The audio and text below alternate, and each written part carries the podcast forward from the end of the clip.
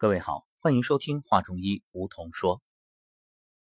在今天养生有道晨光心语里，给大家讲了关于吃饭这件事儿。吃饭与人的健康息息相关，不只是因为吃饭能够给我们的身体提供各种能量，更重要的是，你吃对了，你获得健康；你吃错了，你吃出问题。所谓的病从口入。从小就听到这句话，一直都单纯的理解为细菌啊、病毒啊，实际上不止那么简单。你明明身体不需要，你非得硬吃，强迫他接受，这种情况在无数个中国家庭上演。我在养生有道里已经说了，在这儿不再强调。那么要补充一点是什么呢？就是很多家长喜欢在饭桌上。训孩子。昨天啊，主持外甥女的婚礼，然后呢，在婚宴的时候，堂哥走过来巡视一圈，冲着我一位姐姐的孩子说：“最近学习怎么样啊？成绩如何？”我连忙打断，我说：“别在吃饭的时候问这些，孩子是一个都不喜欢听到这样的话语。其实想想看。”在我们小时候，我们的父母长辈也经常喜欢饭桌上去问：“你说你这是，这就叫哪壶不开提哪壶，能让孩子好好吃个饭吗？更不要说在饭桌上去训斥、批评。你知道带着气吃下去的这个食物对身体伤害有多大吗？那就根本不是滋养，而变成了伤害。”谁知道答案？我们已经不止一次的在节目里给大家说到过。当你带着祝福的时候，无论是一句话、一张图片、一段文字，或者一顿饭，这都变成喜悦、美好的能量，进入你的身体，成为一种无形的滋养。那你带着诅咒，带着负面的情绪，种种愤怒也好，怨恨也好。这就都成为一个炸弹，一颗又一颗的炸弹，直接去摧毁身体的各个细胞。你愿意吗？这个气啊，对肝伤害最大。都说气大伤肝，对啊，对肝对心都有影响。所以今天我们就接着聊，百病从肝治。在前面两档已经分别给大家介绍过肝的功能。它的构造以及它与脏腑的关系之后，我们来说说这肝啊与疾病的关系。对呀，它究竟是怎么导致出现疾病的呢？先说眼睛，因为眼睛和肝关系最密切。肝开窍于目，足厥阴肝经是本经连着目系，这个目啊就是眼睛眼目的这个目。所以说，肝经和眼病有很大关系。经常临床上会通过疏肝理气、滋补肝阴，或者是揉肝养血等等方法来达到治疗的目的。肝开窍于目，久视伤血，日久伤肝。所以在我们说如何养护肝之前，你先得明白怎么样防止它受伤害。一个手机别紧盯着不放。各位，你有没有统计过你一天拿手机的时间、看手机的时间？反正我知道，机不可失，机不离手。我自己是这样的，所以一直在反思，但是始终没做到。在这儿也给自己的身体忏悔，尽量缩短看手机的时间。当然，我拿着手机很多时候是在听。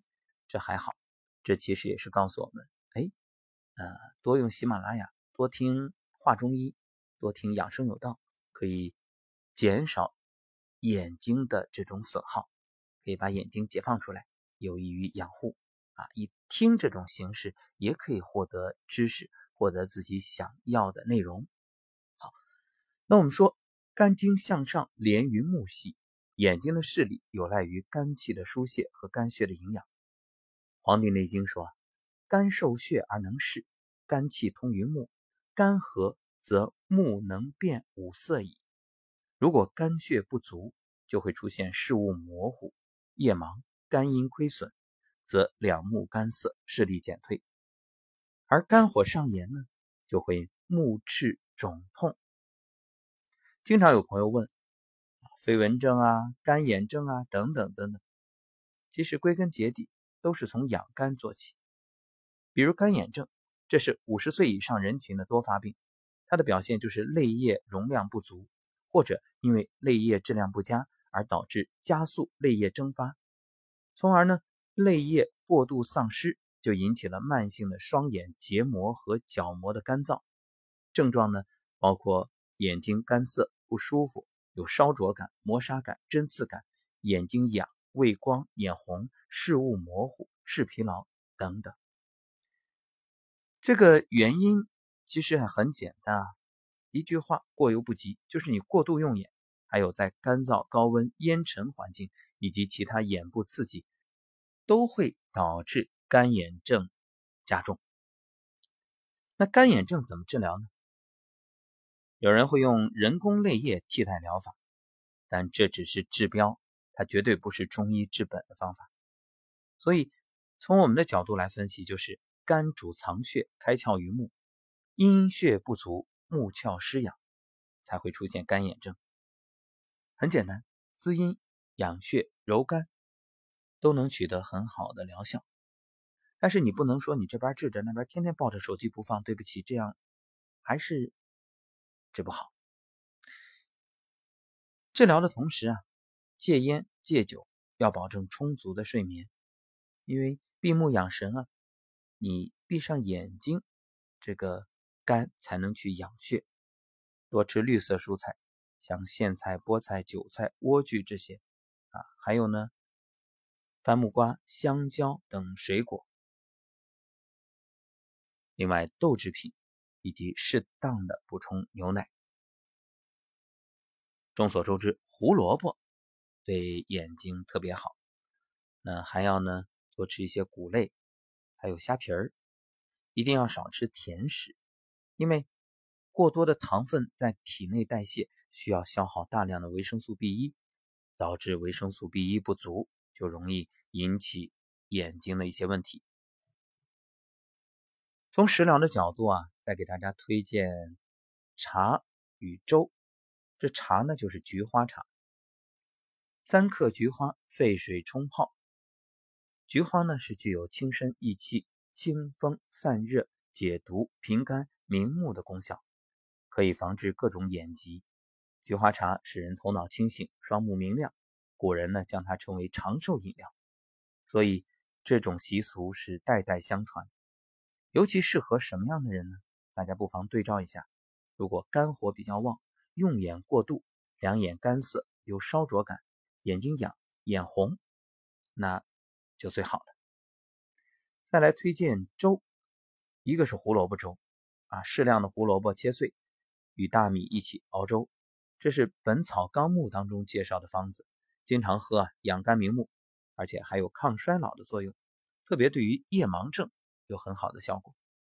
枸杞粥，二十克枸杞，六十克大米，枸杞洗干净，和大米一起放到锅里熬煮成粥就行了，都很简单。每天你喝一碗，它的功效补肾养肝明目，适合经常头晕目涩、腰膝酸软的近视、干眼症患者。枸杞桑葚，这也是粥，就是枸杞、桑葚、山药各五克，红枣五个，粳米一百克。将枸杞、桑葚、山药、红枣洗干净，和粳米一起放到锅里煮成粥就行了。每天喝一碗。枸杞、桑葚都有养血明目的功效。山药、红枣可以平补肺肾，益气健脾。长期喝啊，不仅能够缓解视力疲劳、干眼症。花眼这些症状还能增强体质。秋天啊，也是特别重要的养肝的季节。可能有的朋友会说：“哎，秋天不是养肺吗？”对呀，因为这个时候气候干燥，机体阴精容易亏损。肺五行属金，这个时候最旺。那么肺金克肝木，金克木，因为肝属木啊，这就导致秋天肝气容易虚，所以这个时候养肝要注意养阴，兼顾补益肝气与驱除夏天的余湿。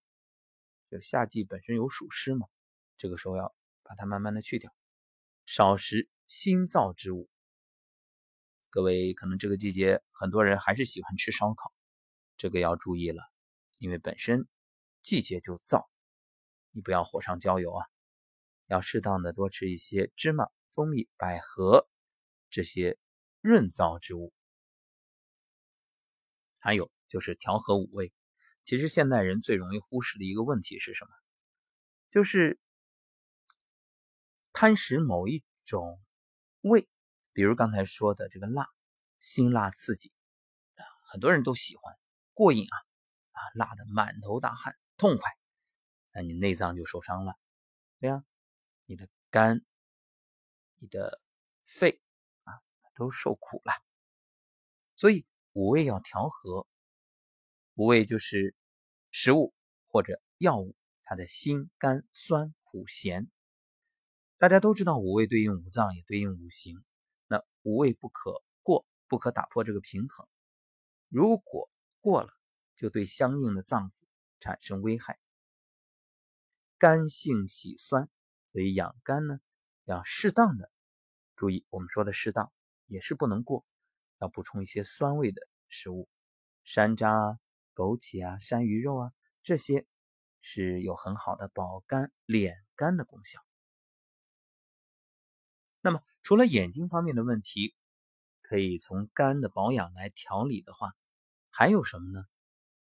抑郁症。哎，有的朋友会奇怪了，这抑郁症它和肝有什么关系？但是你仔细想想就明白了。前面我们说了，嗯，情志它对应的是五脏，情志性的疾病用五脏来解决，肯定有办法呀。像抑郁症。为什么说它对应的是肝来查找问题？肝主疏泄，主藏血，在志为怒。肝的疏泄功能正常，人体就能很好的协调自身的精神活动。它的表现就是精神愉快，心情舒畅，理智灵敏。如果疏泄不及，就是精神抑郁，多愁善感，呃，思虑过多，沉闷，想哭，嗳气太息，还有胸肋。胀闷等等，你看为什么我们很多时候站着装或者听着课，很多人忍不住就放声大哭，就是肝气疏泄了，通了，所以这样呢，你长期压抑的那些情绪就能够宣泄出来。但是疏泄也要有度，不能太过呀。我们一直在强调不偏不倚，以中为度，过犹不及，因为过了就是兴奋状态。像烦躁、易怒、头晕、胀痛、失眠多梦等等等等。所以古人说：“情欲之感，非药能愈；七情之病，当以情治。”这就是化疗，说话的话。所以对于有情志性疾病的人来说，这养肝就要靠情来养，培养积极向上的健康情绪，保持愉快的心情，学会自我调节。遇到不良情绪，要及时的宣泄。不要憋在心里。五色中，肝属青，啊，青就是绿色，它有稳定情绪的作用。可以呢，登高望远，郊游，深呼吸，让新鲜空气啊，促进身体的新陈代谢，让自己生活在阳光之下。《黄帝内经》曰：“恬淡虚无，真气从之；精神内守，病安从来。”是啊。你只要精神内守了，不会精神涣散，哪有什么病啊？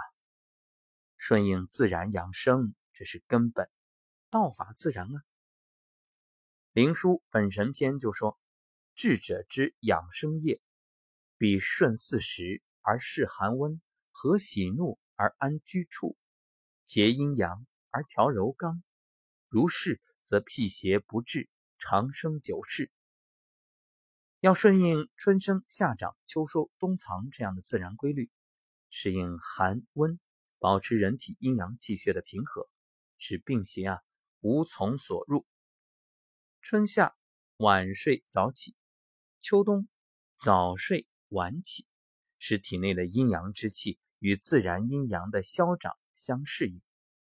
正所谓流水不腐，户枢不蠹。经常呢做适度的运动，比如太极养生步、混元桩、颤抖功，促进气血运行，使人体的筋骨强劲，身心健康。尤其是老年人要做到什么？行劳而不倦，就是你活动了，但是不疲惫、不疲倦，持之以恒，达到养生防病的目的。千万不要因为听了节目说运动好。你今天一下就去走个一万步，对不起，那不好，那反而有害。再来说妇科病，肝主疏泄，主藏血，肝喜柔和调达，那么肝湿疏泄就会引起很多妇科疾病的发生，比如月经先后不定期，另外呢还有痛经，因为冲脉、任脉淤阻，血脉不通畅，就会引起痛经。另外还可能引起闭经、月经不来，甚至盆腔炎、不孕症这些疾病啊，都和肝湿疏泄有关。《素问·举痛论》说：“百病生于气，就是针对情志所伤、影响气血调畅来说的。肝性喜调达而恶抑郁，所以妇科呢经常用逍遥散啊、越鞠丸啊、四逆散啊，还有柴胡疏肝散啊这些。”疏肝理气，但是你如果每天只是吃这些药，却还是在生闷气，那恐怕也收效甚微。所以调养情志很重要。这药啊，最好的是心药，因为心病还需心药医啊。所以女性朋友，她是以肝为先天，因此妇科疾病几乎都与肝有关。要想解决妇科疾病，你就得从肝开始入手。说到妇科疾病，最常见的乳腺增生，女性的乳腺增生与经络走形有关系。肝经从脚开始，到大腿内侧、腹部两侧、胸部两侧，然后到头部，一直到头顶。因为它分布于乳房两侧，所以长期心情不舒畅，就是肝气郁结不舒畅啊，血就停滞。停滞时间长了就结成块，就是乳腺增生。既然这淤堵的块形成了乳腺增生，它就是气堵了。你说你现在开个刀拉个口子取出来有用吗？表面看有用，但是你的气不解决，它过不多久还会堵。就好像河水污染，你只是治河的污而不治上游的排污，那没用的。它不通，还是会堵。作为常见的女性乳房疾病，乳腺增生属于乳癖这个范畴，以乳房肿块呈圆形条索状或者结节状，有触痛。月经前呢会增大变硬胀痛，行经之后会减轻，与情志变化有着密切的关系。所以古人说：“治癖先治肝，气调癖自消。”这是情志内伤，肝气郁结，气血凝滞，痰气互结，阻于乳络而导致的。所以就是疏肝解郁、活血化瘀、软坚散结，以养情志作为自我调理的方法。放松、放下、想开，把你心里的压力啊，先正视它，看看到底压力在哪。然后把这个事儿放下、甩掉。如果是工作方面的，想想看，值得吗？身体是你的呀，没有好身体，哪有什么事业，对不对？所以保持心情舒畅。如果是情感方面的问题，也勇敢的面对，然后把问题解决掉，你的病自然就好。可能是一次放声大哭。也可能是一次推心置腹。当你把这些事儿真的竹筒倒豆子说出来，痛痛快快的放下，病就没有了。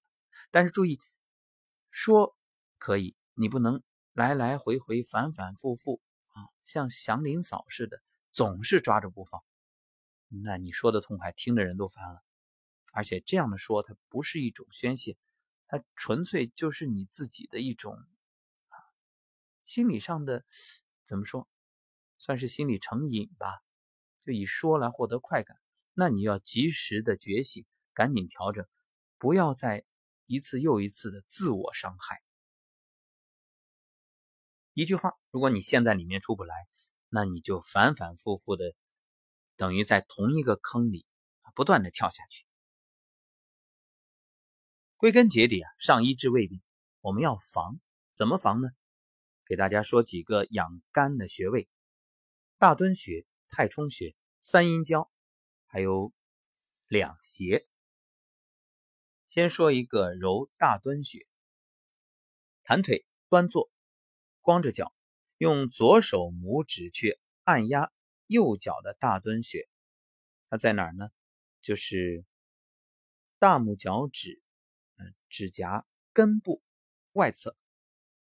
然后可以向左旋转按压十五次，向右旋转按压十五次。